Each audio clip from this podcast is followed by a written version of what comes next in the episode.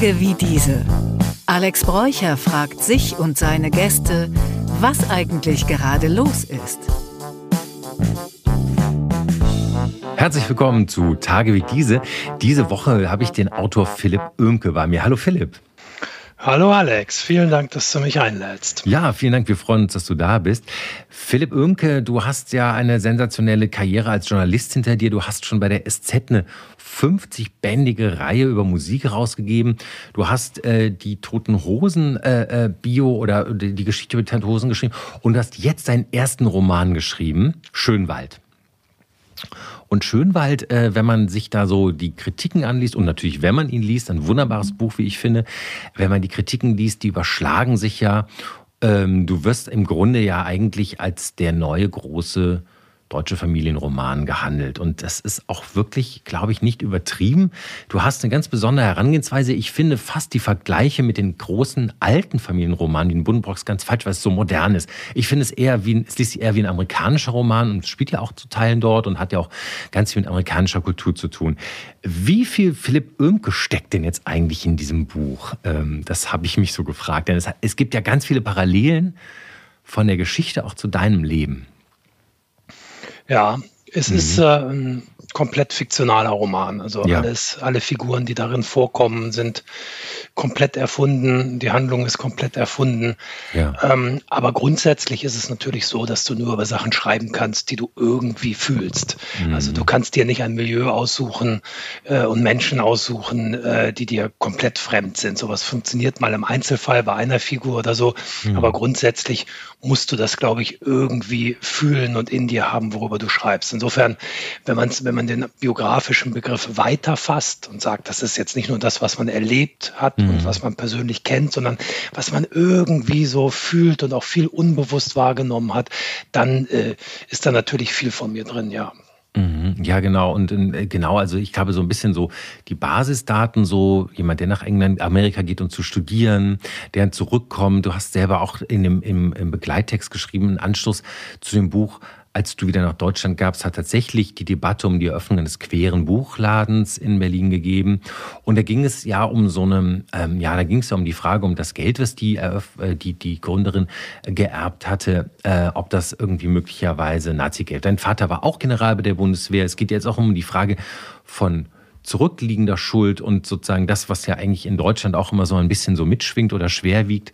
Genau, äh, die Frage von ererbter Schuld, wie stehst denn du zu sowas? Also ich frage jetzt mal so ganz naiv, ne, weil die Zuhörerinnen und Hörer haben das Buch ja wahrscheinlich noch nicht gelesen und deswegen wollte ich mich mal so ein bisschen nähern, indem wir darüber reden.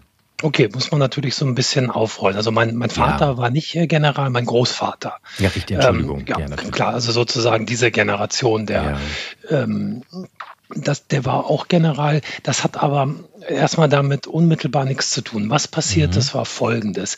Ich hatte diese Figuren der Familie Schönwald, also zwei, zwei Eltern, äh, Ende 70, Anfang 80 und deren mhm. erwachsenen Kinder drei, äh, Ende 30, Anfang Mitte 40, die hatte ich im Kopf und hatte ja. mir die so ausgedacht und wie stehen die zueinander und wo mhm. kommt die Familie her, was ist deren Background und so weiter. Mhm. Und ähm, hat aber noch nichts geschrieben. Ähm, aber so viel so ne, in meinem Kopf Vorarbeiten gemacht und so ein paar mhm. Skizzen über die Figuren. Ja. Und dann passierte ähm, das hier in Berlin, äh, ich glaube, es war ein und Sommer 21 oder so, mhm. ähm, wo eben dieser queere Buchladen in Kreuzberg eröffnen sollte oder auch eröffnet hat und der begleitet wurde von allerdings nur auf Social Media vorgetragenen äh, Beschwerden oder Kritik darüber, dass der Buchladen auf einem Erbe gegründet war und dieses Erbe so behaupteten die Ankläger im Internet, äh, äh, dieses Erbe sei möglicherweise von, oder sei von dem Großvater und mhm. dieser Großvater sei auch äh, Wehrmachtssoldat gewesen und hätte später Karriere in der Bundeswehr mhm. gemacht. Und da dachte ich, Moment mal, das ist ja exakt etwas, was, was diesen Schönwalz, die ich da im Kopf habe, was denen mhm. irgendwie auch passieren könnte. Denn das war mir irgendwie klar, ohne dass das ich da erst vorhatte, dass, dass das zu irgendwas führt oder irgendeine Rolle spielt. Mir war klar, dass sozusagen der Groß, elterlicherseits auch ein militärischer Background irgendwie ist. Ja. Ähm, das sollte für mich aber eher nur so eine Grundierung sein im Habituellen, dass da also durchaus, sagen wir mal, Disziplin, Strenge und auch ein gewisses Erfolgsdenken, es waren hohe Militärs, irgendwie eine mhm. Rolle spielte. Das war erstmal das. Und dann dachte ich, als, als es aber so konkret hier in der Zeitung stand, dass möglicherweise eine vierte Generation, denn so die heute 20-Jährigen, ja. dann die dritte Generation, unsere, also die heute 50-Jährigen oder so, mhm. fragt, Sag mal, habt ihr denn eure Großeltern eigentlich mal gefragt, äh, was die gemacht haben und wo das mhm. Geld herkam? Das war eine äh, Diskussion, die mich komplett überrascht hat. Ich ja. dachte eigentlich, ich weiß nicht, wie es dir ging. Ich da, wir sind ja in etwa gleich alt. Ich ja. dachte eigentlich, uns betrifft das nicht mehr, Alex. Ich mhm. dachte, das war der Job unserer Eltern. Ja. Nachzufragen, den 68ern, nachzufragen, sag mal, wie war das mit dem Dritten Reich und was habt ihr gemacht, ihr Arschlöcher? Mhm. Ähm, ich dachte, uns in den 70er Jahren geboren, der Job das ist nicht mehr unser Job. Und damit habe ich eigentlich mein ganzes Leben verbracht. Mhm. Äh, in, dieser, in dieser Haltung habe mich auch dementsprechend wenig dafür interessiert. Fand es irgendwie auch langweilig. Man wurde in der Schule, ich zumindest im Geschichtsunterricht, so damit zugeschüttet, ja. mhm. dass ich wirklich äh, damit nichts mehr zu tun haben wollte und mich damit wenig auseinandergesetzt habe. Und erst äh, in diesem Moment, als dieser Buchladen so angegriffen wurde, dachte ich, interessant, da sind jetzt heute 20-Jährige, viele ja. auch so mit leicht migrantischem Background, mhm. die sagen, ey, ihr nennt uns irgendwie äh, Deutsche mit Migrationshintergrund. Wir nennen euch Deutsche mit Nazi-Hintergrund. und das fand ich irgendwie interessant. Und das mhm. dachte ich, das könnte irgendwie eine Rolle spielen in mhm. Schönwald oder man könnte das zumindest mal verhandeln.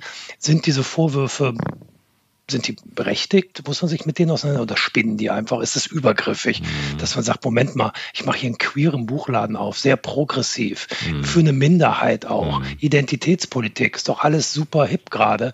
Und ihr kommt jetzt irgendwie an und äh, kommt mit dem Nazi-Knüppel, kann ja wohl nicht sein. Und diese beiden Positionen, die wollte ich, wusste selber nicht so richtig, wie ich dazu stehe. Deswegen habe ich die mal so in dem Roman dann auch äh, gegeneinander gestellt und ausbattlen lassen genau. zwischen diesem Chris eben und diesen genau. Instagram-Kids. Genau. Ja. Und so, das war jetzt eine sehr lange Antwort auf eine sehr einfache Frage nee, nee. von dir. Sorry. Nein, nein, nein, gar nicht stimmt, super. Und du hast ja auch zurückgefragt, ich äh, will auch kurz was beistellen, denn ich habe ja auch eine Zeit lang in New York gelebt. Du warst, warst glaube ich, länger dort als ich, aber auf jeden Fall, ich äh, lebte ja auch ein paar Jahre in New York und habe natürlich auch viele Freunde dort. Und ähm, es kommt, man kommt ja nicht umhin, sozusagen, dass man dort sich auch sozusagen mal die, der Frage nach der Vergangenheit der Familie gestellt wird. In New York leben ja äh, auch sehr viele Juden. Ich glaube, es ist, glaube ich, die größte die größte äh, Ansammlung von, von Juden in einer An Anballung in einer Stadt von, von Juden außerhalb von Israels. Und ähm, ein guter Freund von mir, den ich auch schon kannte, bevor ich nach Israel, äh, nach Entschuldigung, New York gezogen bin, David Pordet, zurzeit gerade in Berlin ist und dort feiert, der stellte früher, als er herkam nach Deutschland und noch sozusagen auch struggelte, ähm, jeden die Grandfather Question. What did your grandfather do in the war? Mhm. Und er, er, ist sozusagen aus persönlicher Geschichte, seine Mutter ist Holocaust Survivor und dann äh, nach New York gegangen. Und ähm, ähm, er ist sozusagen selber, wie er sagt, so ein bisschen Holocaust-obsessed, aber auf so eine Art, dass er auch den Kontakt zu Deutschen sucht, auch um es zu überwinden. Also er hat mittlerweile mehr, Deutsch, mehr Freunde in, in Deutschland und in Berlin als in New York, glaube ich. Aber ähm, das ist schon so, da wird man schon damit konfrontiert. Und deswegen war auch meine Frage ja eingehend auch so ein bisschen, wie du zu ererbter Schuld stehst. Ne? Wir, wir neigen ja dazu auch zu sagen, okay, wir haben damit nichts zu tun. Ich kann ja persönlich nur Verantwortung dafür übernehmen, was ich selber gemacht habe. Ne? Wenn, wenn mein Vater, Vater oder Großvater ein Mörder war, dann äh, ist das letztendlich ja vielleicht nicht mehr da. Aber kulturell glaube ich schon, dass man, ähm, ja, dass es zumindest eine Verantwortung gibt. Ja, also absolut. Ähm, ja. Zu New York sage ich gleich auch noch was. Erstmal auf deine Frage. Ähm, ja. Ererbte Schuld. Ähm, es ist auf jeden Fall ein durch die Generationen getragenes Problem. Ja. Ob das jetzt ähm, konkret Schuld ist oder ja. auch wirklich einfach nur eine Neurose oder eine Beschädigung, ja, die wir klar. irgendwie damit mhm. äh, uns um uns rumtragen, das ist ja im Grunde die Grundfrage und das Grundthema von Schönwald. Wieso sind genau. diese Kinder heute noch so heute noch so kaputt? Mhm. Ähm, und nicht, vielleicht nicht, weil, weil es die Schuld ist, aber letztendlich das, was mit der Schuld angefangen hat, was dazu geführt hat, wie sich dann die erste Generation nach dem Krieg verhalten hat, nämlich mhm. ruhig und ängstlich und möglicherweise psychologisch auch gar nicht anders lösbar, der Sache aus dem Weg gegangen, weitestgehend, mhm, ja. bis dann die 68er kamen und das irgendwie aufgewühlt haben. Und dann kam eine Generation wie wir, die irgendwie, das war übrigens das Thema, äh, auch ein Thema de, der Toten Hosen Biografie, wo ja. man sagt, warum werden eigentlich Kids, die von guten deutschen Eltern, nämlich nicht mehr von Nazis, sondern von der Generation danach, irgendwie äh, in einem Vorort von Düsseldorf aufwachsen, wieso werden die Punks? Mhm. Äh, wogegen rebellieren die eigentlich? Die hatten ja gar nicht mehr die Nazi-Eltern, sondern die Eltern, die alles mhm. richtig machen wollten. Mhm. Und da ist aber eben dann eine eine so beklemmende, wie ich finde, beklemmende ängstliche, bescheidene Vorstadt, Vorgärtenzäune-Stimmung mhm. in diesem Land entstanden, dass darin sich diese Schuld, wenn du so willst, mhm. weitergetragen hat. Mhm. In unsere Generation, die dann irgendwie dachte, pff, ich bin so zugekotzt von diesem Zeugs, ich will damit nichts mehr zu tun haben, mhm. bis jetzt zu der vierten Generation nach dem Krieg, der heute 20-Jährigen, die wieder sagen, sag mal, so einfach geht es nicht. Also mhm. ja, es gibt äh, eine weiter durch Generationen getragenes Trauma, würde ich mal sagen sagen. Bei manchen mhm. äußert sich das als Schuld, bei anderen als ein Trauma oder ja. als, eine, als eine Beklemmung, als eine Verkrampfung. Ja, Deswegen, ne, ja, ja, du hast recht. Ich glaube, das ist sehr exakt, wie du es beschreibst und auch im Buch, also wie du sagst, wie du es verhandelst, auch über, über die Figuren. Äh, Trauma trifft es euch besser. Es gibt ja auch diesen Begriff, ne, des, der Transgenerationstrauma, das ja. sozusagen, ne, also man weiß ja gar nicht, wie es vermittelt wird, aber du hast es gerade schön gegriffen, nämlich in so ein, du hast es ja auch so ähm, psychologisch im Grunde beschrieben in Form von Haltungen. Das ist, glaube ich, äh, viel eher das, wie es zu Beschädigungen führt. Und ja. lust, lustig, dass du sagst, die neuen Generationen, die, die vierte Generation nach dem Krieg, die jetzt 20-Jährigen, ähm, hätten, kämen wieder mit der Verantwortung. Ich nehme es eher so wahr, dass die gerade erst recht nichts mehr davon hören wollen und sagen, come on, das ist jetzt fast 100 Jahre her, dass dieser Krieg begann. Na, noch nicht ganz, aber ähm, äh, damit haben wir nun gar nichts mehr am Hut. das wollen, das wollen wir nicht die ganze Zeit unter die Nase gerieben haben äh, wollen. Und das ist, äh, finde ich, wiederum auch problematisch, wenn man so ganz versucht, es abzusch abzuschneiden. Nicht? Also, mhm. Aber erzähl mal New York. Du, ich wollte dich noch mal, du hast gerade gesagt, zu New York willst du gleich noch was erzählen? Vielleicht, ähm, genau. Ja, da äh, war meine Erfahrung dann auch, vor allen Dingen, ich habe zweimal in New York gelebt, ja. einmal als Student, mhm. äh, Ende der 90er, Anfang der Nullerjahre und jetzt bis 2021, die letzten sieben Jahre. Ähm, äh, und vor allen Dingen in meiner Studienzeit, dann eben so um die Jahrtausendwende, äh, war ich überrascht, wie interessiert aber mhm. anders als in Deutschland locker die Leute einen danach fragten. Ähm, das hatte Ach, plötzlich, -hmm. plötzlich hatte das so eine Lockerheit, darüber zu reden. Man musste da nicht so vorsichtig drumherum auf Zehenspitzen mhm. um diesen tiefen, dunklen See äh, mhm. des Holocaust und des Dritten Reichs irgendwie herumschleichen, sondern man konnte da plötzlich, man hatte Worte dafür in Amerika. Auf Englisch kann man auch viel besser darüber reden. Mhm. Man konnte plötzlich das relativ locker bes besprechen. Also locker ist vielleicht im Zusammenhang mit einem Holocaust das falsche Wort, aber du weißt, was ich meine. Nicht mehr so klar. verkrampft ja. und mhm. Verhalten, sondern man hat die Sachen angesprochen und besprochen. Und das fand ich eigentlich sehr, sehr befreiend. Man hat auch mal, die Amerikaner haben ja auch Witze darüber gemacht. Ja. Ähm, das äh, wäre in Deutschland undenkbar. Und das Zweite, ähm, mein bester Freund damals äh, in New York war Engländer mhm. und den habe ich auch in dem Roman jetzt verewigt. Da heißt die Person Stan und das ist auch mhm. der beste Freund von Chris, mhm. ein cooler Londoner, der da in New York lebt und mhm. die studieren zusammen und die sprechen auch darüber, über das Verhältnis, wie sehen genau. eigentlich die Engländer die Deutschen. Mhm. Und da sagt er halt den für Chris und mich persönlich damals auch niederschmetternden Satz, hey, die ganze Nazi-Sache, die interessiert uns gar nicht so sehr bei euch. We just think you're boring. ja. Und das äh, stimmt, das, aber genau, das hängt, ja, hängt genau. ja mit der Nazi-Sache zusammen. Mhm. Denn man ist danach so schüchtern geworden, 50er, 60er Jahre. Die mhm. Deutschen hatten keinen Humor, die Deutschen haben sich gequält mit ihrer Schuld, die Deutschen wollten bloß nicht mehr aufmucken, bloß nicht mhm. mehr auffallen und so weiter. Und das haben wir natürlich irgendwie auch äh, vererbt bekommen, bis mhm. wir dann irgendwann in den 90er Jahren durch die Popkultur, durch Tarantino und so erlöst wurden. Plötzlich mhm. äh, konnte man damit ironisch und locker umgehen und 2006 mit der Fußball-Weltmeisterschaft mhm. ähm, haben sich die Deutschen dann auch wieder getraut, Deutschlandfahnen an ihre Autos zu kleben mhm. und irgendwie kurzzeitig versucht, das ist ja auch wieder versiegt, muss man sagen, kurzzeitig versucht, irgendwie so wie Franzosen, Engländer und Amerikaner so mit, ihr, mit ihrem Nationalismus umzugehen. Mhm. Also eine Fahnen schwenken ohne Probleme und so. Mhm. Das war irgendwie eine, da in diesem einen Sommer da 2006 plötzlich so attraktiv. So, oh wow, ich mhm. fahre mit einer Deutschlandfahne an meinem BMW hier durch mhm. München. Mhm. ähm, aber ist heute, wäre heute schon wieder undenkbar in meinen Augen. Mhm. Und in dieser Chris-Figur, ein letzter Satz noch dazu im Roman, der sagt ja auch immer, dass er Deutschland hasst und dass er sich schämt, Deutsch zu sein. Mhm. Und das ist so, er kann es gar nicht richtig benennen, weil Deutschen eben langweilig sind, weil er sich das von dem Engländer anhören muss, weil es keine Popkultur gab, keine vernünftige, mhm. äh, bis, bis, ja, bis Techno kam eigentlich. Dann gab es immer so ein paar Ausreißer wie Kraftwerk und Can, aber ansonsten mhm. war das ein total armes Land in mhm. Bezug darauf. Und das war ihm einfach peinlich. Und das ist natürlich ein Gefühl, was ich auch immer hatte. Und ich habe immer versucht, im Ausland nicht als Deutscher aufzufallen, mm, was ja. ja, irgendwie auch mm. peinlich ist. Und bis heute, wenn ich dir was ganz Intimes verraten kann, ja. ähm, meine Tochter ist Amerikanerin, was mhm. für mich sozusagen die größte Errungenschaft der Welt ist. Äh, die ist halt in der Zeit in New York geboren, ja. geboren und ist mhm. dadurch Amerikanerin. Mhm. Und wenn wir zusammen unterwegs sind, äh, an Flughäfen oder so, dann ähm, haben wir zwei hässliche Bordeaux-rote Pässe, meine Frau und ich, nämlich die Deutschen, und diesen einen geilen blauen amerikanischen Pass mit dem Adler drauf. Und den habe ich immer oben auf dem Stapel, damit es so aussieht, als wären wir alle Amerikaner. Peinlich, ne? Aber so fühle ich mich. Und ich habe auch im Englischen, also ich habe wirklich harte Arbeit damit verbracht. Und das mhm. kommt auch in der Chris-Figur da äh, vor, mir meinen deutschen Akzent abzutrainieren damals, als ich ah. studiert habe und wirklich ja. einfach amerikanisches Englisch zu sprechen. Mm. Ja, und, das, ist, das ist nicht einfach, ja. Mm. Und das war immer das Schlimmste, wenn dann doch irgendwann mal jemand gesagt hat, ich höre so einen klitzekleinen Akzent. Was ist denn das? Deutsch? So, oh nein! Schwedisch. ja, genau. Holländisch. Ja, Holländisch. Ja. Nee, ich kann, ich, hab, ich kann das nachvollziehen. Also mir ging das früher so ähm, im, im ähm, Schüleraustausch, war ich noch ein bisschen jünger, äh, in Frankreich.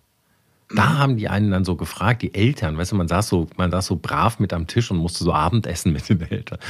Und war, war so, so mitten in der Pubertät. Und also, wie war denn das eigentlich so in Deutschland und so? Und dann so, oh Gott, da hat man so versucht, möglichst also möglichst, also äh, die, die politisch korrekteste von allen korrekten Antworten zu geben. Das war ein bisschen unangenehm, weil man so im Grunde so stellvertretend quasi für die gesamten, für die gesamten Strafen und die politische Verantwortung Deutschlands also befragt wurde als 15-Jähriger. Also ich kann das verstehen, was, was, du meinst. Abgesehen davon ist ja die Immigration, also jetzt mal was ganz gegenständig, die Immigration in den USA ist ja nicht eine der, der angenehmsten.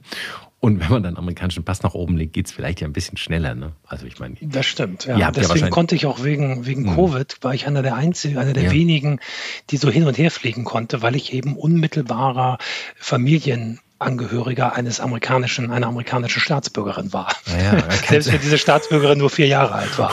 War egal. Ja, vielleicht kannst du ja über deine Tochter noch die Green Card bekommen. Ja. Oder auch den Obwohl ihr habt ja, du hast ja da gearbeitet, du hattest höchstwahrscheinlich ja eh ein Working Visa und warst sozusagen ja relativ safe. Ne? Ich, ja, aber keine Green Card. Also, das dauert auch lang. Ja. ja.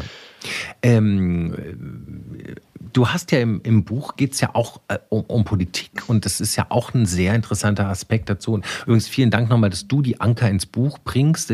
Ich habe es gelesen, ich habe es aber erst vor kurzem bekommen. Also ich bin, ich bin drin und ich liebe es. Ich kann es auch wirklich jedem nur ans Herz legen. Aber es, danke, dass du die, die Anker in unserem Gespräch auch nochmal sozusagen in die, in die Figuren und in die Szenen und so aus dem Buch zitierst, das ist, glaube ich, sehr hilfreich. ja, ich mache es nicht absichtlich. Ich kenne das selber, nee, wenn ich, ich wenn ich äh, Künstler interviewe, Musiker ja. oder auch Schriftsteller, wenn die dann immer so relativ offensichtlich das Gespräch, was ich oft auch so wie du eher persönlich biografisch führe, wenn die dann so sehr offensichtlich das so zurückführen nein. auf das Produkt, nee, nee, was nein. es zu bewerben gibt und ich so. Mein, das ist hier nicht mein, das, das ist, hier nicht mein Ansinn. Das ist ja. keine Werbung. Nein, nein, nein, nein. Aber lass uns mal über, über die politische Dimension sprechen und ich möchte hier mal einfach das Wort Trump in den Raum stellen. Also du hast ja hier, du hast ja auch eine, eine tolle Figurenstrenge. Also äh, sprechen wir erstmal vielleicht über Trump. Also ähm, wie siehst denn du äh, die aktuelle Situation mit Trump? Trump ist momentan äh, unter Anklage in den USA. Wie schätzt du, wie schätzt du das ein?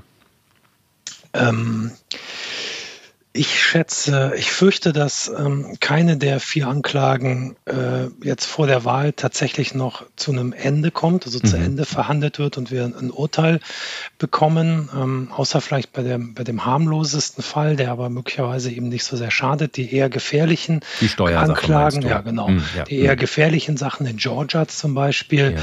Das ist ein sehr umfangreicher äh, Fall, der ihm sehr gefährlich werden kann, der aber so kompliziert ist mit so vielen Angeklagten und Zeugen, dass der wahrscheinlich nicht bis November nächsten Jahres ähm, durchverhandelt ist, obwohl sie das versuchen. Aber er, es ist seine Rettung. Wenn er nicht Präsident wird, mhm. dann sieht es wirklich düster für ihn aus. Mhm. Ähm, das ist, glaube ich, so viel kann man sagen. Mhm. Ähm, nur stehen die Chancen leider relativ gut, dass er wieder Präsident wird, was ja wirklich verrückt wäre. Wäre meine nächste Frage gewesen, du glaubst es auch, ne? Ja, ich, ähm, ich glaube, es wird sehr, sehr, sehr, sehr schwer für mhm. Joe Biden, ja. das Amt zu verteidigen. Ja. Ähm, das äh, ist für einen amtierenden Präsidenten ja eh immer nicht so einfach. Und ähm, äh, es gibt aber auch keine Alternative bei den Demokraten. Deswegen wird Biden nochmal antreten. Und so wie im Moment die Stimmung ist, mhm. für die er gar nichts kann, ähm, ich finde sogar, dass der, also der übertrifft meine Erwartungen als Präsident. Mhm, Glaube ich trotzdem, ich dass es wahnsinnig schwer wird ähm, gegen die Republikaner, die ja auch tatsächlich immer mehr von dem, wie man jetzt auch bei der von der Absetzung des Sprechers des Hauses, die haben ja ihren eigenen Mann abgesetzt, weil er ja, zu links war sozusagen genau, oder nicht, nicht rechts genug. Ja. Also die Partei wird immer mehr von diesen Trump-Leuten, das heißt dem rechten Flügel, ähm, übernommen und Trump äh, führt äh, das Feld der anderen Bewerber weit, mit weiten, weiten Vorsprung an, mit 30, mit 30 Prozentpunkten, glaube ich, vor dem nächsten, der ihn da gefährlich werden könnte. Also ja, der wird antreten und wenn nicht irgendwas dazwischen kommt, das heißt, eine der Verfahren doch schneller geht als gedacht oder er gesundheitliche Probleme bekommt, mhm. so, immerhin, wie alt ist er jetzt? Wird 80. 78, ja, oder ja. 80. Mhm, ja. Mhm. Ähm, dann wird der antreten und hat auf jeden Fall mindestens eine 50-prozentige Chance mhm. zu gewinnen. Und was dann passiert, wird echt interessant. Also mhm. auch für uns, für uns hier in Europa. Mhm. Ja, ja, danke für deine Einschätzung. Ich, ich denke nämlich auch, also ähm, was du beschrieben hast, ist unglaublich. Ne? Also ähm, ich, ich habe auch das Gefühl, er, er deklassiert und egal je mehr äh, also gegen ihn vorgebracht wird, desto stärker scheint seine Anhängerschaft eigentlich an ihn zu glauben. Und das ist ja so eine Art von politischem Trotz ähm, was ja, glaube ich, auch global langsam so ein bisschen zu so einem Problem wird oder auch zu so einem, zu einem Prinzip wird, das man feststellt. Also politischer Trotz. Ne? Also mhm. ist ja auch wir haben ja diese große Partei des politischen Trotzes, die mittlerweile ja auch nun mal keine Minderheit, Minderheit mehr ist. Mm, und ich weiß nicht so genau, also ich sehe es so wie du, es ist wahrscheinlich brandgefährlich, wenn Trump äh, Präsident wird. Ich schätze es auch so ein, dass er es nochmal wird. Meine erste Befürchtung war stets, dass wahrscheinlich dann Putin sich die Ukraine einverleiben kann. Ja, und nicht nur das. Nicht nur also, das. Ähm, das ist tatsächlich ein Szenario, das man gar nicht so genau nachdenken mag. Also mhm. äh, Trump wird äh, auch andere europäische Staaten, die in der NATO sind, wahrscheinlich äh, nicht besonders engagiert zur Hilfe kommen. Mm, der, der, wird mm. sagen, oder die Amerikaner werden überhaupt sagen, da auch mit einigem Recht, hey, wir sagen euch seit Jahrzehnten, stockt euren fucking Militärhaushalt auf. Mm. Ihr könnt nicht auf Ewigkeiten euch nur auf uns verlassen. Yeah. Macht das bitte, ne? das berühmte 2%-Ziel. Ja, genau. mhm. haben, haben wir über Jahrzehnte wurden wir wirklich gebeten, das zu machen. Erst jetzt seit der Ukraine versuchen mhm. wir es. Vorher haben wir gesagt, ja, ja, machen wir mal, aber wir haben noch so viele schöne, wir haben noch so ein, so ein teures äh, Sozialnetz, da ja. brauchen wir auch viel Geld für. Ja. Also ja, das wird, mhm. da mag ich wirklich gar nicht so richtig drüber nachdenken, wie das dann wird. Ähm, ich hoffe dann doch noch irgendwie auf die verrückte Arithmetik des amerikanischen Wahlsystems, ähm, was dann doch dazu führt, dass am Ende Biden nur drei Staaten gewinnen muss. Also mhm. und dann, dann hat er, dann hat es geschafft und dass er das dann doch irgendwie schafft oder so. Ja, ja, du hast recht. Das ist ja wirklich ein verrücktes Wahlsystem und das war ja letztes Mal auch relativ knapp, muss man ja auch sagen. Ne? Also das ja. ist natürlich auch ähm, so ein Mehrheitswahlrecht dann noch über die Wahlmänner äh, gehebelt, das ist halt auch, äh, führt auch, glaube ich, zu einer gewissen Ungerechtigkeit. Ich meine, wenn dann irgendwie 50,5 zu 49,5 Prozent stehen und das ist dann, dann hat man ja zumindest mal die Hälfte der Menschen sind ja per se schon mal falsch regiert oder un unzufrieden ja. mit, mit, dem Wahlausgang. Naja, okay. Aber du, ähm, machst du dir, machst du dir Sorgen um die AfD in Deutschland, um den Bogen nochmal nach hier zu spannen? Ja, ich finde, es ist äh, nicht vergleichbar mit den USA, weil bei USA mhm. steht es sozusagen 50-50. Mhm, ja. Ne, ähm, also da hast du so fast 50 Prozent, die so irre sind wie hier die AfD und mhm. der rechte Flügel der Republikaner, dieser großen, ehrwürd, altehrwürdigen, ordentlichen, konservativen Partei, ja. äh, der, äh, die sie ja wirklich mal war, äh, ich meine das gar nicht ironisch, äh, mhm. der, aber äh, der rechte Flügel von denen ist mittlerweile deutlich rechter als die AfD. Für mhm. die, das kommt auch an einer Stelle, jetzt wieder Achtung Werbung, kommt wieder an einer Stelle von Schönwald vor, ja. äh, wo Kimberly, die sozusagen auch eine wichtige Figur ist bei den amerikanischen Rechten, nach Deutschland kommt und sagt, ja, sie hätte sich mal mit so ein paar AfD-Typen getroffen. Also erstens seien die so katastrophal schlecht angezogen und zweitens sind die wirklich zu links ja. und einfach äh, zu harmlos. Also äh, in, Deutsch, in Deutschland hat man, ähm, keine Ahnung, wenn es hochkommt, 20 Prozent davon äh, sozusagen äh, im Durchschnitt über die ganze Bundesrepublik. Mhm. In Amerika hat man mindestens 40. Mhm. Äh, das macht einen Unterschied im, im Klima des Landes, äh, wie man miteinander redet. Aber natürlich ist das, was wir hier haben und in anderen europäischen Ländern ungefähr im gleichen Maße auftritt, auch absolut bedenklich. Denn vorher hatten wir immer so, so ein Coming and Going. Also ne, man hatte immer mal ja. wieder äh, zwei starke Jahre der NPD und dann äh, der Republikaner, wie die diese deutsche rechte Partei aus den 90er, 80er, 90er Jahren, mhm. ähm, die, die gab es immer kurz und da war so ein großer Scare, also oh nein, mhm. ist es mhm. wieder soweit. Ja. Und dann sind die aber relativ geräuschlos auch wieder verschwunden. Und daran hatte ich mich ehrlich gesagt gewöhnt. ja. ähm, auch so wieder in dieser unserer Generation äh, innewohnenden, leichten leichten Zynismus und Ironie. Ja, ja, mhm. da kommen jetzt wieder für zwei Jahre welche, die machen sich wichtig ja. und ähm, äh, dann sind die aber auch wieder weg. Das ist jetzt zum ersten Mal wirklich nicht mehr der Fall. Diese, they're here to stay. Und ähm, ja, ich mache mir natürlich Sorgen darüber. Mhm. Ähm, obwohl sie ja, äh, mit, den Amerika mit den amerikanischen Rechten auch im ganzen Habitus noch nicht vergleichbar sind. Aber sie werden sicherlich auch sich das genau angucken, wie das die Mager, Make America Great Leute machen und da äh, viel lernen. Auch in, äh, in puncto Auftreten und mhm. Lautstärke und auch einfach Dreistigkeit. Mhm. Ja, noch gibt es ja in Deutschland auch die sogenannte politische Brandmauer, das, die, ähm, ja. die, die, bürgerlichen Parteien hier noch, noch nicht mit der AfD koalieren. Frage ist halt, wie lange man das halten kann, wenn natürlich irgendwann, wie du schon sagst, bundesweit 20 Prozent und mehr erreicht werden und sie teilweise größer sind als die anderen großen Volksparteien wird das wahrscheinlich auch irgendwann aufweichen. Also ähm, da bin ich ja mal gespannt. Den sogenannten Sonntagsumfragen, ne, was würden Sie wählen, wenn am nächsten Sonntag mhm. Bundestagswahl wäre? Da sieht es ja schon wirklich äh, so aus, als ob Sie teilweise die zweitstärkste Kraft werden könnten. Ja, es heißt ja immer irgendwie, okay, die müssen halt auf kleinerer Ebene in Regierungsverantwortung, dann entzaubern die sich von selbst, ne, weil sie mhm. dann einfach so schlecht sind, auch als Politiker, mhm. ähm, äh, dass äh, sich das Phänomen dann auch wieder, aber das hat sich bisher nicht, nicht, äh, nicht bewahrheitet. Mhm. Aber das kann, ich, ich glaube, man kann auf Dauer nicht irgendwie 20 Prozent äh, der Wählerschaft einfach komplett ignorieren. Genau. Natürlich bin ich nicht für mhm. Koalitionen mit, mit der AfD, aber das einfach so, so zu tun, als gäbe es die nicht, mhm. äh, wird ist sicherlich kein, kein längerfristig tragendes Konzept. Ja, genau.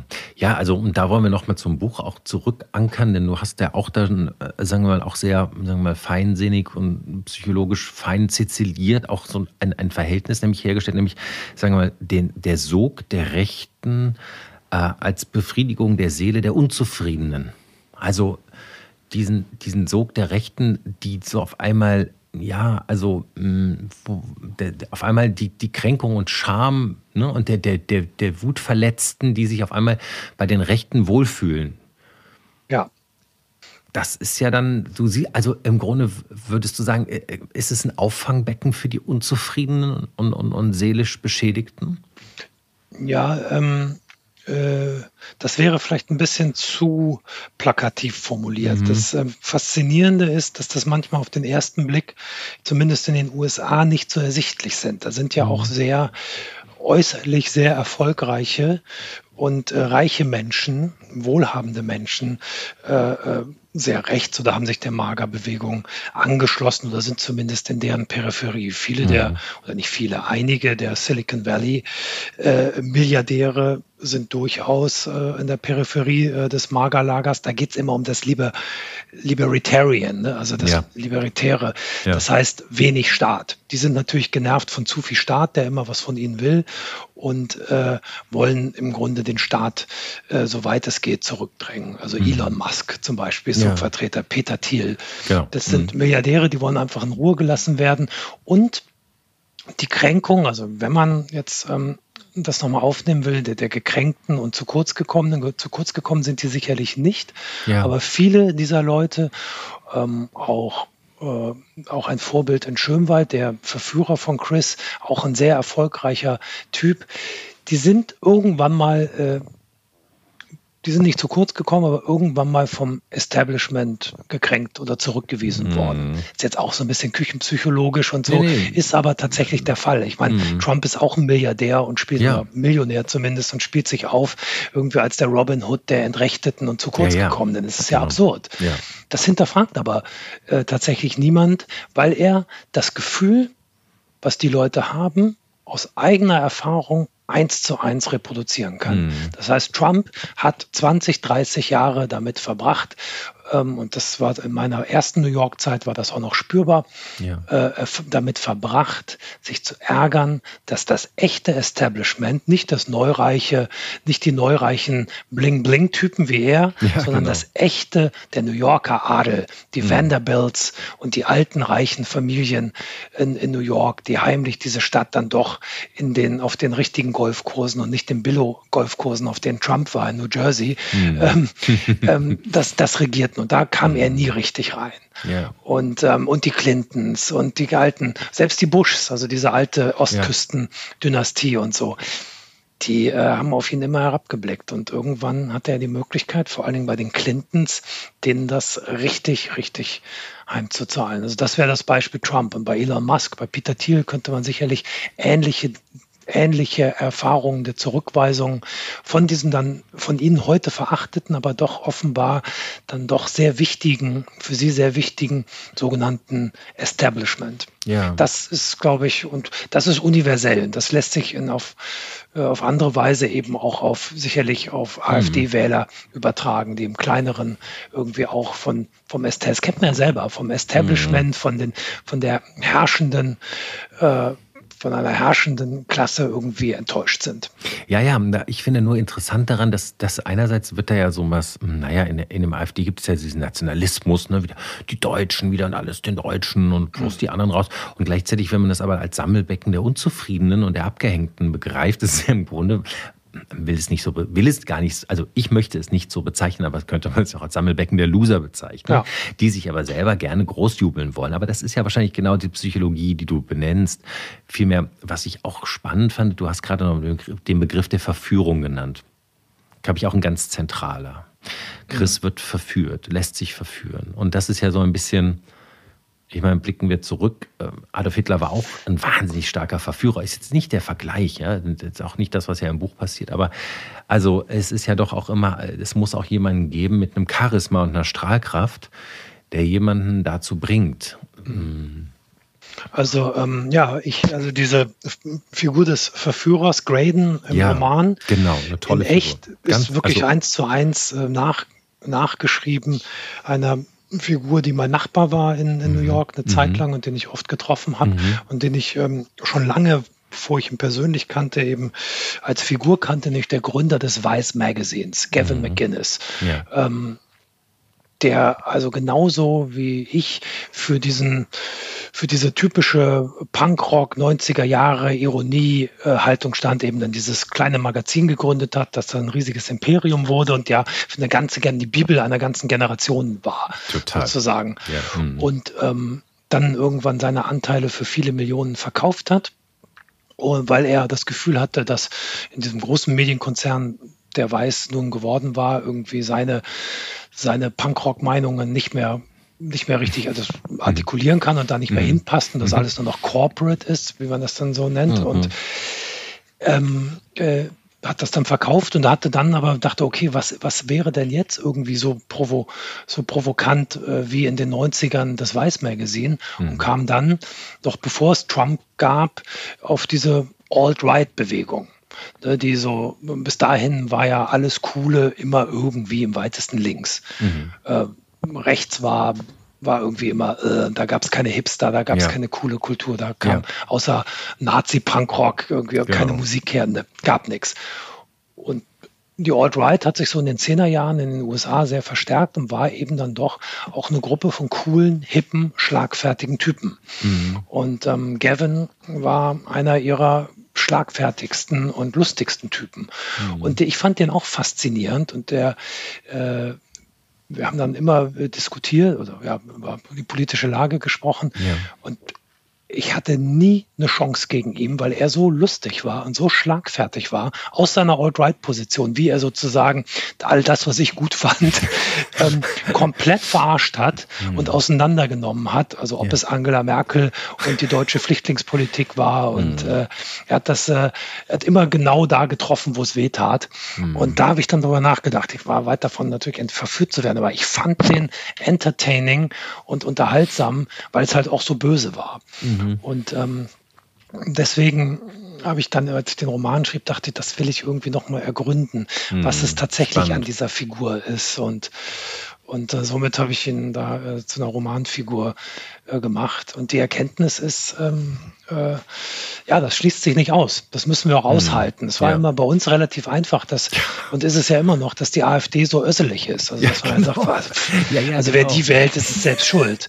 Es kann aber auch schillernde Rechte geben, natürlich. Und das ist so ein bisschen gibt in den USA auch viele schreckliche, dumme Hinterwälter und Prolls, aber es gibt mhm. eben auch einige, auch gerade weibliche äh, Figuren, die hochgebildet, ausgebildet an den Institutionen der äh, linksliberalen Elite ähm, sich wahnsinnig gut artikulieren können, schlagfertig und gebildet sind ähm, und diese natürlich äh, gut angezogen sind mhm. und die, die man eigentlich so bei einem Abendessen so mit dabei haben könnte, ohne mhm. dass man sich wundert, so von ihrer Attitüde her.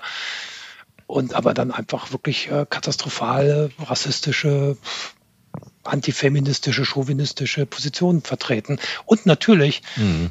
damit interessanter sind als wir, die wir uns immer nur das Gleiche erzählen, was wir eh schon ja, meinen und wissen und denken. Naja, und weil wir natürlich sozusagen die moralische Position, vermeintlich moralische Position äh, äh, vertreten, hat man dann immer natürlich so ein, ein unhumoristisches Ende, wo man dann ja. einfach nicht drüber hinweggeht. Und ja. ich, also ich kann das gut nachvollziehen. In, in, New York gibt es ja diese Form der Gesellschafter, die so stark sind, die so, wie du schon sagst, schlagkräftig, schnell, schlau. Ich, ich weiß nicht, ob es dir auch so ging. Äh, ich habe teilweise abends im Bett gelegen und mich vorbereitet auf Gespräche am nächsten Tag, weil ich wusste, man muss vorbereitet sein, man muss die aktuellen News haben, man muss die aktuellen Debatten auch der, äh, auch im kulturellen äh, drauf haben, die in der New York mhm. Times besprochen werden. Und es wird zack, zack, zack, auf einem ganz hohen Level wird es ein Ping-Pong-Spiel geben, was aus zur Hälfte aus tiefen Inhalten, aus reflektierten und zur anderen Hälfte auch aus Show besteht, weil es geht auch darum zu glänzen, dem anderen auch eins auszuwischen, was Kluges, eine coole Pointe zu haben, eine, eine Wolte. Und das ist schon echt erstaunlich. Es ist ein, ein sehr hohes gesellschaftliches ähm, rhetorisches Spiel, was, äh, glaube ich, auch viel Übung braucht. Aber da ist man natürlich mit der moralischen Position immer, der, immer langweilig. Ne? Mhm. Also in Los Angeles zum Beispiel Peter Thiel, dieser ja. ähm, Silicon Valley äh, Investor, ja. mhm. ähm, der macht da was hier einmal im Monat in seinem Haus in Hollywood Hills, macht er so einen Salon, wo er sechs, sieben, acht Leute einlädt. Mhm. Und ähm, das letzte Mal war das irgendwie äh, und das ist alles so leicht also die Themen sind so sozusagen die vom rechten Spektrum, ist alles so leicht angerechtet. Ja. Und ähm, äh, beim letzten Mal waren da, äh, erzählte mir Rick Rubin, dass er dort war. Mhm. Also Rick Rubin, der, der Erfinder der Beastie Boys, ja. um jetzt nochmal eine Sache zu sagen, nur, oder, der, ja, genau, ja. oder der Neuerfinder von Johnny Cash, oder jedenfalls sozusagen in unserem, in unserer Halle der Säulenheiligen, eine ganz große Figur, äh, geht dahin. Dann ein anderer großer Held von mir, Brad Easton Ellis, der oh, Schriftsteller, Autor von American Psycho geht dahin, mhm. äh, aber auch Mike Cernovich, über den habe ich auch mal geschrieben, das ist äh, ein rechter YouTuber und Influencer, der äh, berühmt geworden ist, dass er das Gerücht verbreitet hat oder verantwortlich für das Gerücht ist, ähm, dass Hillary Clinton, das war damals, glaube ich, als äh, noch im Wahlkampf, ähm, dass Hillary Clinton aus Washington, aus einer Pizzeria in Washington DC einen äh, Kinderpornografiering leitet. Ach, richtig, genau. Das ging da durchs Pizza. Netz. Ja, ja, ja, und äh, also dieser Typ, der das irgendwie verbreitet hat, der mhm. sitzt dann da auch mit Rick Rubin und Brad Easton Ellis und Peter Thiel am Tisch und man denkt so, Wahnsinn ja, also komisch. Und keiner findet das komisch. Ja, aber warum kennst du jetzt diesen Einladungszirkel so genau? Sag mal, wen du kennst Rick Rubin? Ich verehre Rick Rubin natürlich. Also ich teile ständig irgendwie seine, seine klugen Gedanken mit so einer tiefen Stimme, so wunderbar, wie so ein Guru sitzt er da mit seinen weißen Haaren heute so geläutert mhm. und äh, bringt ja ganz viel sozusagen Kreativitätstechniken bei. Aber entschuldige, ich, ich schweife ab, um Background Rick Rubin und meine, meine, meine Fanboyschaft hier zu, zu äh, gestehen. Äh, wie kommst du zu so Insights? Ähm, also von diesem Dinner hat mir Brad Easton Ellis erzählt, Ach, krass, den ich tatsächlich super. Mhm.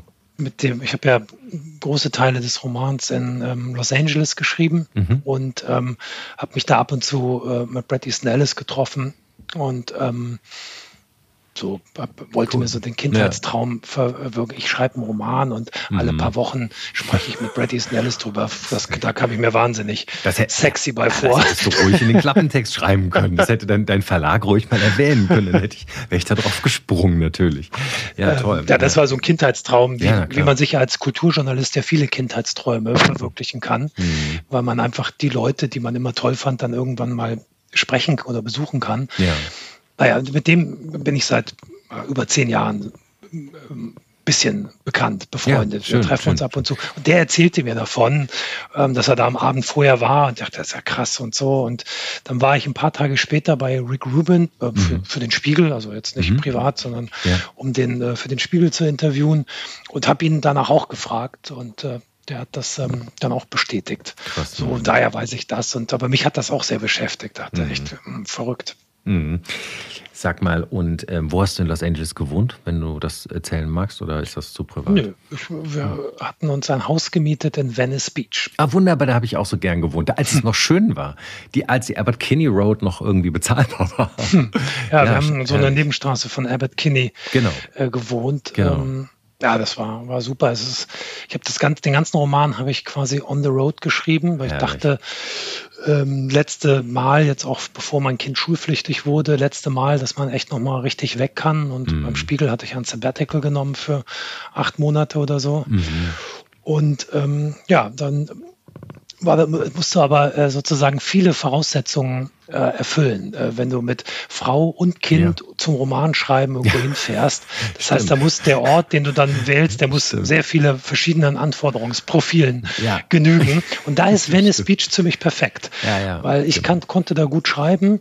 Man ist äh, nicht aus der Welt, man hat trotzdem noch so Los Angeles als großen Inspirations-Background. Mhm. Ähm, man kann aber in Venice Beach, wie du weißt, sehr schön im Garten oder auf dem Balkon sitzen und schreiben. Man kann an den Strand gehen und da nachdenken gucken.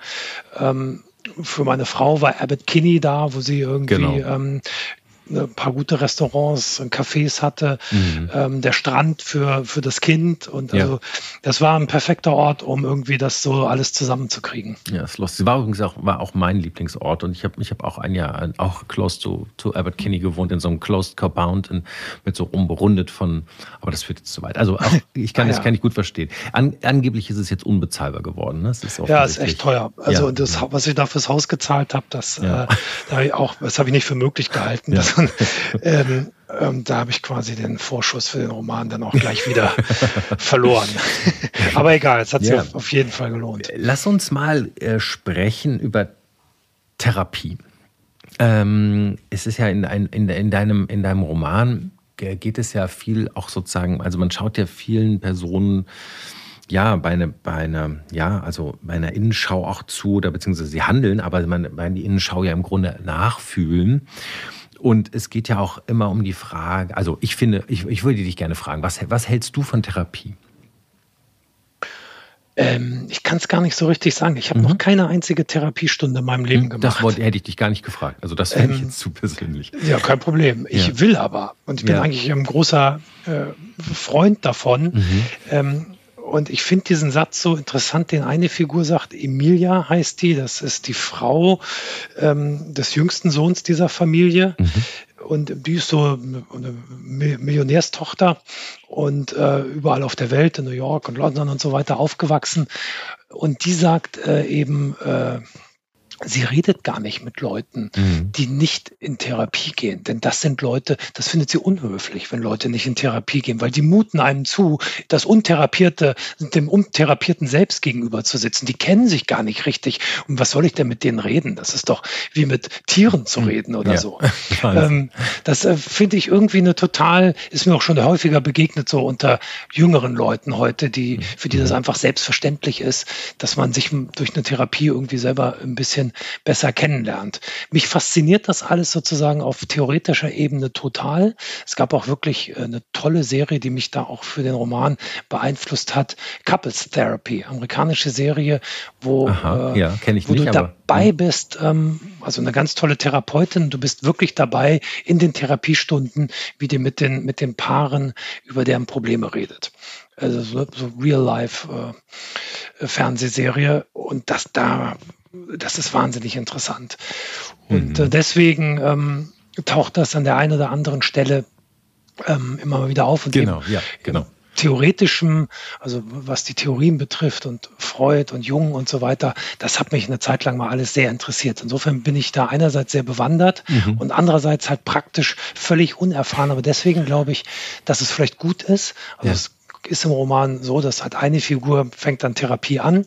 Ausgerechnet der alte Vater, der will dann mit 80 noch in die Therapie gehen, weil er sich fragt, ob sein Leben jetzt eigentlich wirklich glücklich war oder ob er sich das nur einbildet. Mhm. Vorher will er nicht sterben und geht deswegen zu einer Therapeutin. Mhm. Und da war es natürlich eine unglaubliche Freude von dem, was ich sozusagen von aus den theoretischen Schriften wusste, von dem, was ich aus dieser Fernsehserie wusste, mir vorzustellen, wie das wie solche Sitzungen ablaufen können. Mm. Ob das irgendwas mit der Realität zu tun hat, mhm. kann ich überhaupt nicht sagen. Aber mm. es hat mhm. eine riesige Freude gemacht, das zu schreiben. Mhm. Ja, da gibt es ja auch diese bekannte Serie In Therapy oder The Therapy, dieses, glaube ich, nach israelischem Vorbild, auch mit, mit ah, ja. Gabriel Adrian, Gabriel Byrne äh, in den USA auch. Mhm. Anyway, ja, äh, also ich persönlich, aber das ist jetzt wirklich nur eine persönliche Note, weil wir auch ja, in diesem Format auch die Gelegenheit haben, das zu machen, ähm, bin ja ein großer Freund der Hypnose. Oh. Also ja, ich, ich gehe äh, gerne mal zu so einer, in so eine Hypnosesitzung und lass mich da einfach mal so richtig tiefen reinigen. Und das ist ganz interessant, weil das das Gegenteil von Redetherapie ist, weil du diesen Subconsciousness bist und du weißt, denkst vorher, dass du zu einem bestimmten Ort musst oder über ein bestimmtes Problem nachdenken oder lösen musst und du stellst in der Tiefe fest, es ist irgendwas ganz anderes. Ganz faszinierend. Ich, Ach, geb, ich gebe dir mal einen Kontakt. Ohne Drogen, ja, ja, genau. Normale ja. Hypnose. Das gibt es ja auch mit LSD, dass man zu so einem LSD-Guru mhm. Äh, geht und der dann ähm, unter LSD-Wirkung deine Probleme sozusagen zum Verschwinden bringt. Nee, das ist ganz ohne und das ist auch ja. wirklich, das ist wirklich, das funktioniert auch. Und ich habe ihn auch mal gefragt, kannst du das mit jedem, also auch Leuten, die glauben, sie lassen sich nicht hypnotisieren, meinte, sind die Ersten, die, die schlafen. und sag also, mir, was, was tut der, um dich zu hypnotisieren? Äh, der, der, spricht da? nur mit einem und, und, und, und äh, gibt einem sozusagen nur mit seiner Stimme ähm, äh, so viel Vertrauen, dass man sich fallen lässt. Und dann sinkt man immer tiefer. Kann man, kann man sich nicht vorstellen, wenn man es noch nie gemacht hat. Ich schicke dir den Kontakt, aber privat. Okay, ich ja, mach das. Ähm, Philipp, ähm, wenn wir jetzt über Therapie gesprochen haben, über Figuren und über, über Schmerzen und über äh, Abarbeiten, über äh, Leben, auch als Leben als Therapie, hilft Weinen? Bestimmt. Bestimmt. Du, also, ja, ich. Du bist nicht der Typ, der weint. Doch, ich weine auch, absolut. Ja. Und ich finde das auch befreiend. Und äh, ich finde so, äh, dieser, das ist auch so eine alte bundesrepublikanische protestantische Charme, dass ja, man irgendwie total. sich des Weinens schämt oder so. Ja. Es ist, ist ja total, das ist genau eigentlich das Thema. Das ist genauso mhm. diese Nachkriegsgeneration, ja. die es so hart hatte und der dann eingetrichtert wurde, du darfst nicht weinen. Ja. Und ähm, da bin ich, äh, das ist totaler Quatsch. Du musst weinen und du darfst weinen und äh, äh, mir kommt es nicht so oft, aber mhm. ähm, ähm, manchmal freue ich mich, wenn es auch kommt, weil es ja mhm. wirklich irgendwie so Druck ablässt oder ja. so. Ja. Ähm, ja. ja. Ich hatte neulich fast im Paw Patrol-Film geweint. Das klingt oh, jetzt wirklich so ausgedacht Paw, und so, Paw aber diese süßen Hunde und so, ja. ah, das sollte ich mal tiefenpsychologisch untersuchen lassen. Nein, Spaß. ja, also, aber ähm, wir sind soziale Wesen. Ähm, darüber schreibst du ja auch über Familiengefüge, überhaupt über Gefüge, soziale Wesen. Ist, ähm, um mal mit Sartre zu fragen, sind die anderen die Hölle? Ja, wahrscheinlich ist man selber eher die Hölle und die anderen gar nicht so sehr, wie man denkt. Gute Antwort. Ähm, ja, das ist ja, das ist ja, glaube ich, schon das, was man im Alter äh, schon mhm. mehr lernt. Äh, bei mir fängt das jetzt so an mit fast 50, mhm. dass man doch immer häufiger anfängt ähm, zu fragen, ob man sich, wenn man andere wieder furchtbar findet, ob man nicht selber irgendwie furchtbar ist. Ja. Das finde ich ein ganz angenehme, wenn man an dem Punkt ist, finde ich, das ist auch befreiend. Ja. Man, dann ist man nämlich nicht mehr so wütend auf die anderen, sondern dann liegt die Verantwortung bei einem selbst und man kann sich überlegen, beim nächsten Mal versuche ich das vielleicht mal eher so. Das, das finde ich alles total ja. interessant, denn du mit, mit Wut auf die anderen kommst du nicht weiter. Ja. Das wäre ja heutzutage ähm, das Einfachste der Welt. Und mhm. es ist ja auch so, ganz viele Leute, wir haben eben schon im Zusammenhang mit der AfD darüber geredet, hier in Berlin sind viele Leute echt sauer. Ja. Das war übrigens auch einer der Gründe, Alex, mhm. warum ähm, ich auf New York irgendwann keinen Bock mehr hatte. Mhm. Ich fand da irgend, war irgendwann verständlicherweise ein Aggressionslevel ja. in, im, im alltäglichen Leben, in der U-Bahn, beim Einkaufen, ähm, das immer mitschwang, weil es einfach dann so gegen in den ausgehenden Zehnerjahren, mhm. äh, 16, 17, 18, so die, die, also die Jahre, äh, immer mehr Leute gab, die da kaum noch existieren konnten. Ja, Manhattan genau. ist eine, eine, Insel für Millionäre, muss ja. man so klar sagen. Mhm. Sowohl was die Mieten betrifft, wie auch was ein Kaffee oder ein normales Abendessen da kostet. Ähm, Leute haben drei Jobs, äh, fahren irgendwie aus ihren Vorstädten in Queens oder so in die Stadt rein, ähm, 45 Minuten, gehen dann da zu einem Scheißjob, abends haben sie noch ja. einen zweiten und die sind sauer. Mhm.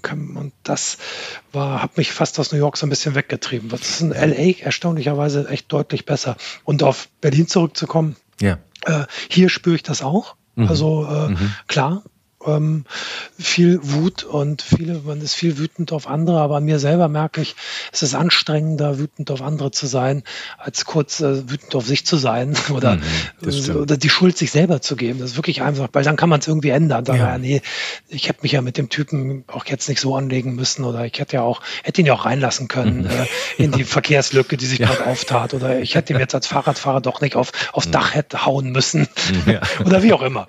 und ähm, ja, das gelingt natürlich auch nur selten, aber wenn es gelingt man sagt, komm, ähm, wahrscheinlich war ich schuld, äh, ist es viel schöner. Mm, das stimmt. Also Moralische Überlegenheit fühlt sich ja noch immer gut an. Ja, oder nicht nur das, vielleicht auch die Verantwortung. Ne? Also dass man, dass man im, im, äh, im, im Wechselverhältnis zu anderen Menschen ja auch nicht nur sozusagen als Reizreaktionsmaschine da ist, sondern auch eine Verantwortung in die andere Richtung spürt. Also sozusagen, ja. die man aussendet oder die man annimmt. Also wie auch immer man das jetzt betrachten möchte. Das ähm, ist ja auch was, was ich in deinem Roman gespürt habe, so zwischen den Zeilen. Also du schreibst den ja wirklich, sagen wir mal, ich würde sagen, wertfrei, moralisch wertfrei. Du, man kann den Figuren wirklich so wie unter einem, äh, wie unter einem Mikroskop zugucken, wie sie da so arbeiten und man erkennt in vielen sich wieder andere wieder. Das ist, glaube ich, wirklich, da ist viel Identifikationspotenzial drin und so. Aber ich glaube, ich merke so, also ich habe mir das hier so notiert, äh, dass ich da spüre, dass du merkst, also in dieser, also dass der Autor so, eine, so, so was Gereiftes hat, dass er, dass er Verantwortung trägt oder dass Verantwortung etwas sein könnte, was man am Ende so als Schlussakkord mhm. führen könnte, für sich und für andere. Mhm, das ist ja auch die Entwicklung ja. aller Figuren eigentlich. Genau, genau so. Dass die am Ende das. eigentlich nicht viel weitergekommen sind, muss man ja auch sagen. Aber sie haben alle irgendwie äh, erkannt, äh, dass, genau, dass sie Verantwortung ja. für sich selbst oder vielleicht sogar äh, auch für andere übernehmen müssten und könnten. Und also das zeigt sich in dieser sehr konfliktreichen Figur Ruth, der alten Mutter, mhm. die äh, äh, ja, äh, ihr eine Entscheidung in ihrem Leben getroffen hat, nämlich die ganze Familie zu hintergehen, weil sie aber sich nicht anders zu helfen wusste und da heute nie die Verantwortung für übernommen hat, weil sie es nie jemandem erzählt hat. Das war das mhm. große Geheimnis der Familie. Sie hat die Verantwortung ja. nicht übernommen. Das ist immer ja. so gerechtfertigt, dass sie das eigentlich nur aus Schutz äh, gemacht, um die anderen zu schützen gemacht hat, weil die mit der Wahrheit nicht klargekommen wären oder weil die Konsequenzen dieser Wahrheit so schlimm genommen werden. Das sei auch Verantwortung gewesen.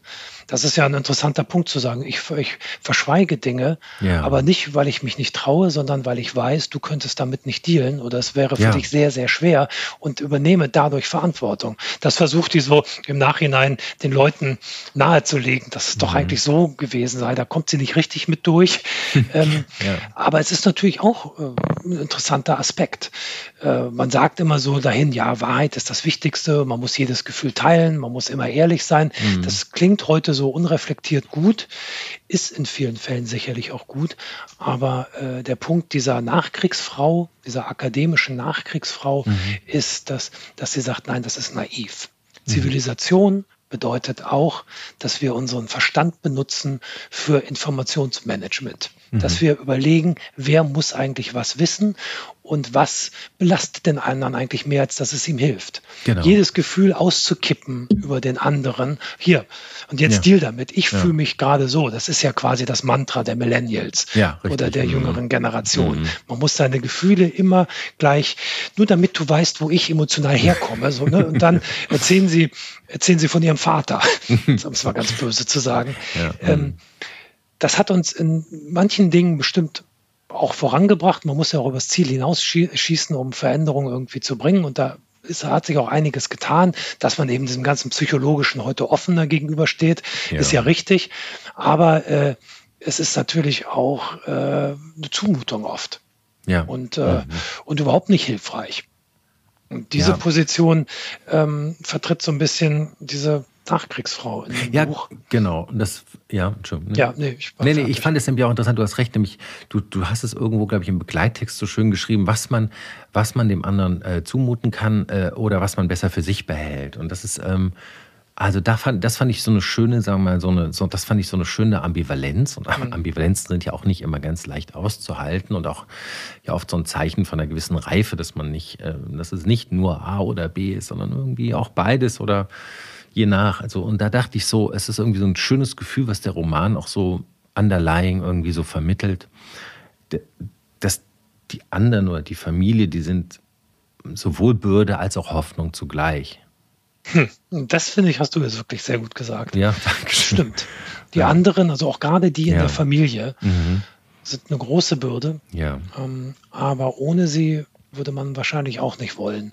Und genau. das kann man, glaube ich, wie man überhaupt ja, deswegen schreibt man ja Familienromane, weil man sozusagen in der Familie als kleinster sozialen Einheit, mhm. die irgendwie aufeinander, die aneinander gekettet ist, mhm. kann man ja sozusagen alle großen Dinge auch verhandeln. Also kann man natürlich auch, wie lebt ein Volk zusammen mhm. oder wie leben, leben wir global zusammen. Mhm. Das, die kleinste Einheit davon ist Familie. Und deswegen lässt sich das eigentlich auch schön ähm, ins Große übertragen. Wenn man sagt in der Familie, sie sind, wie hast du richtig gesagt, Bürde und Hoffnung zugleich. Ja, genau. Mhm. So kann man das natürlich auch mhm. äh, auf äh, die Gemeinschaft äh, eines Landes oder einer Gesellschaft, sagen wir mal, einer mhm. der deutschen Gesellschaft. Ja, es ist Bürde und Hoffnung zugleich. Wir ja. haben die Bürde mit all dem Ballast, den wir haben und den wir, an dem wir heute immer noch rumknabbern, ähm, viel stärker als fast wahrscheinlich jede andere Nation. Ähm, das ist eine große Bürde und das mhm. nervt und das stresst. Und ähm, aber es ist natürlich auch äh, absolut Ausgangspunkt für, für Diskussionen und Hoffnung und Zukunft. Ja, und gleichzeitig ist es irgendwie, finde ich, auch so ein bisschen die Zerrissenheit, die sozusagen im, im Menschen drin steckt, also diese Conditio Humana. Wir sind einerseits Säugetiere, das heißt, wir sind so gebunden, irgendwie so emotional an das, was uns erzeugt hat. Ja, es gibt ja auch Tiere, Nestflüchter, die werden rausgeworfen, zack, und sind für ihr eigenes Leben, wissen nicht mal, wie ihre Eltern aussahen. Wir sind irgendwie emotional total an Eltern und an Familien gebunden, auch an andere Menschen, auch an diese, ne, man kennt ja diese Ausgleichsverhalten, die tief in den Säugetieren stehen, dieses Tit for Tat, ne, diese Mhm. Wenn du was hast, dann der andere nichts, dann teilst du. Das ist, das machen ja sogar Primaten, ne? also es ist auch und andere Tiere. Also man hat so eine, man hat diese, so die körperliche und die evolutionäre Bindung, die man nicht los wird, obwohl wir vom Geiste her uns eigentlich als frei empfinden wollen, uns auch immer freier denken wollen und uns einreden wollen, wir können alles äh, unemotional entscheiden. Und das ist, glaube ich, so diese Zerrissenheit in uns. Aber vielleicht nennen wir es lieber Ambivalenz und dann klingt es auch schon viel besser und schöner. das ist eine interessante Frage, ob unser Familien, ja. unser, äh, unser Familiensinn und unser Klammern mhm. an dieses Konstrukt und es gab ja immer wieder Versuche, es abzuschaffen oder da auszubrechen ja. und andere Familien, selbstgewählte Familien zu schaffen, Kommunen ja. äh, und ne, hat ja alles irgendwie nicht geklappt. Ob dieses Festhalten an Familie konditioniert ist, über mhm. Jahrhunderte hinweg und ja. deswegen schwer aufzubrechen, oder ob es tatsächlich in unserer Natur liegt. Ja, dass genau. wir, also wie bei Tieren, ne, da ist es ja, genau. ne, die entscheiden sich nicht, sondern da ist es, ich finde es schwer zu sagen. Ja. Wenn etwas 2000 Jahre lang äh, konditioniert ist, äh, ist das natürlich auch sehr stark. Oder es, liegt es tatsächlich in unserem, in unserem Wesen, dass wir am Ende gar nicht äh, anders können. Also bisher hat sich jedenfalls keine Alternative, auch das wird an einer Stelle in Schönwald irgendwie, machen die Leute sich da Gedanken, es, hat, es gibt keine andere Form des Zusammenlebens, die sich als tragbare ja. Alternative über die Jahrzehnte hinweg irgendwie äh, erwiesen hätte. Das stimmt, das stimmt. Sag mal, ähm, jetzt wollte ich dich noch eine Sache fragen. Wir haben, du hast eben so ein bisschen so einen Bogen geschlagen. Du hast äh, über den wirtschaftlichen Druck äh, in, in Manhattan gesprochen, der mittlerweile längst auch schon auf die Außenbezirke außerhalb der Insel, ne, in, in ja. Brooklyn und so weiter, auch herrscht und den ökonomischen Druck, der sozusagen die Menschen so auch verrückt macht und sozusagen ja so, so eng macht in ihrer, in ihrer Freiheit und Freizeit. Um, dass das auch in Deutschland mittlerweile oft ist, stimmt ja auch. Ne? Berlin war ja wahnsinnig lange ein unglaublich günstiges Land, äh, Stadt, mhm. Land, sage ich schon, Berlin ein Land. Bundesland. Ja, ja. Ähm, und das hat sich ja auch geändert. Auch da ist ja mittlerweile ökonomischer Druck zu spüren. Äh, es gibt einen Autor, den ich hier mal gesprochen habe, Andreas Bartelmes, der äh, spricht immer davon, dass wir als äh, die Boomer ja auch in der, in der, in, im, im Nutella-Deutschland geboren sind. Also in, in einem, einem Deutschland oder, oder. Sozialisiert und aufgewachsen sind in einem Deutschland der 80er, 90er Jahre, in denen alles immer nach oben ging, immer alles besser wurde und eigentlich Wohlstand und Sicherheit irgendwie allgemein äh, gewachsen, äh, spürbar gewachsen sind. Wie empfindest du das? Also wir sind offensichtlich nicht mehr in so einer Zeit.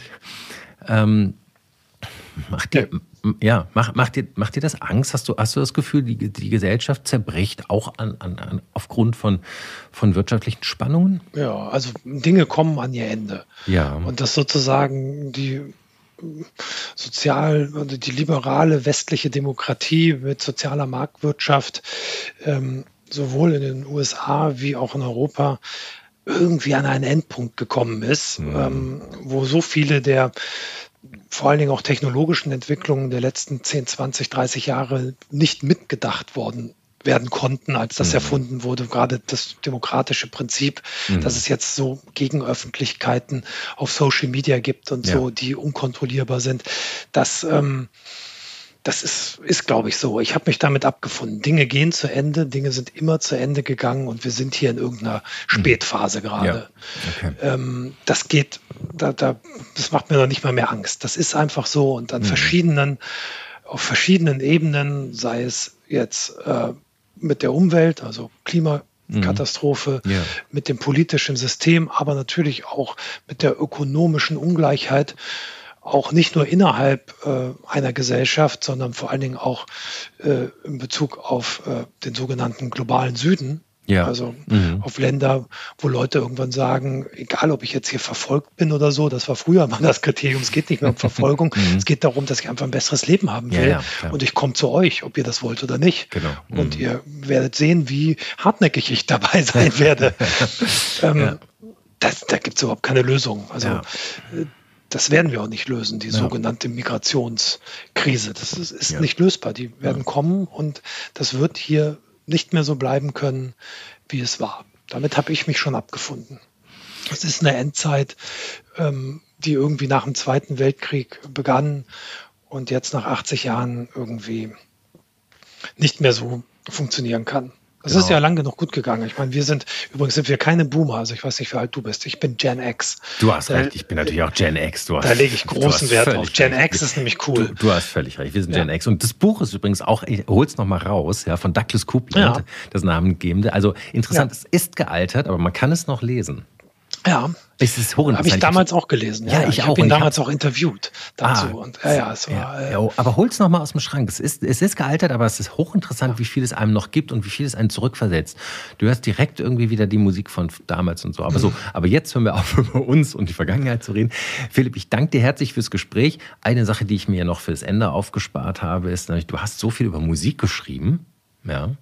Du, ähm, was, hast du einen, einen Musiktipp für unsere Hörerinnen und Hörer? Was spielt gerade dein iPod oder dein, äh, dein, dein, äh, dein, dein Musikplayer deiner Wahl oder dein Radio oder dein, wie auch immer du Musik hörst?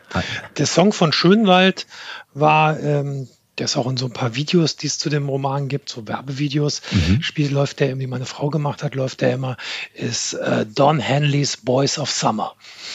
Ich würde sagen, damit sage ich vielen herzlichen Dank, Philipp Irmke. Kann man jetzt wirklich sich direkt mal anhören, man kriegt sofort gute Laune. Genau, los geht's. Philipp, vielen Dank. Ich danke dir, Alex. Tolles Dankeschön. Gespräch. Danke, fand ich auch. Bis bald. Bis bald. Tschüss, Ciao. tschüss. Tage wie diese. Alex Bräucher fragt sich und seine Gäste, was eigentlich gerade los ist. Eine Produktion von M hoch 2.